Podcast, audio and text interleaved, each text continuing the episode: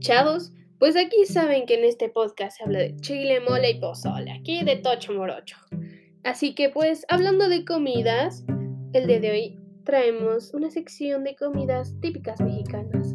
Uy, hasta me dio hambre.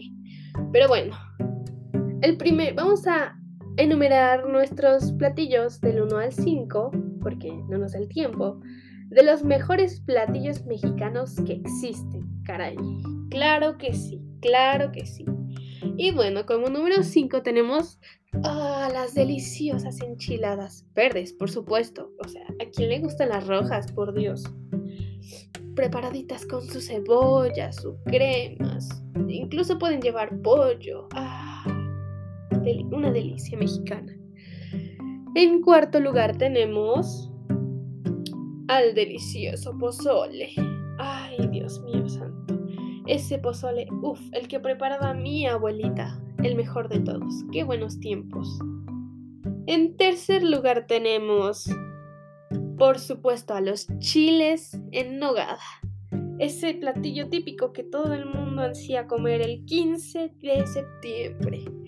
Ay, ese toque que le dan las granadas y su cremita de nuez. Delicia, una delicia. En segundo lugar tenemos a los tacos de cochinita pibil. Claro que sí, claro que sí.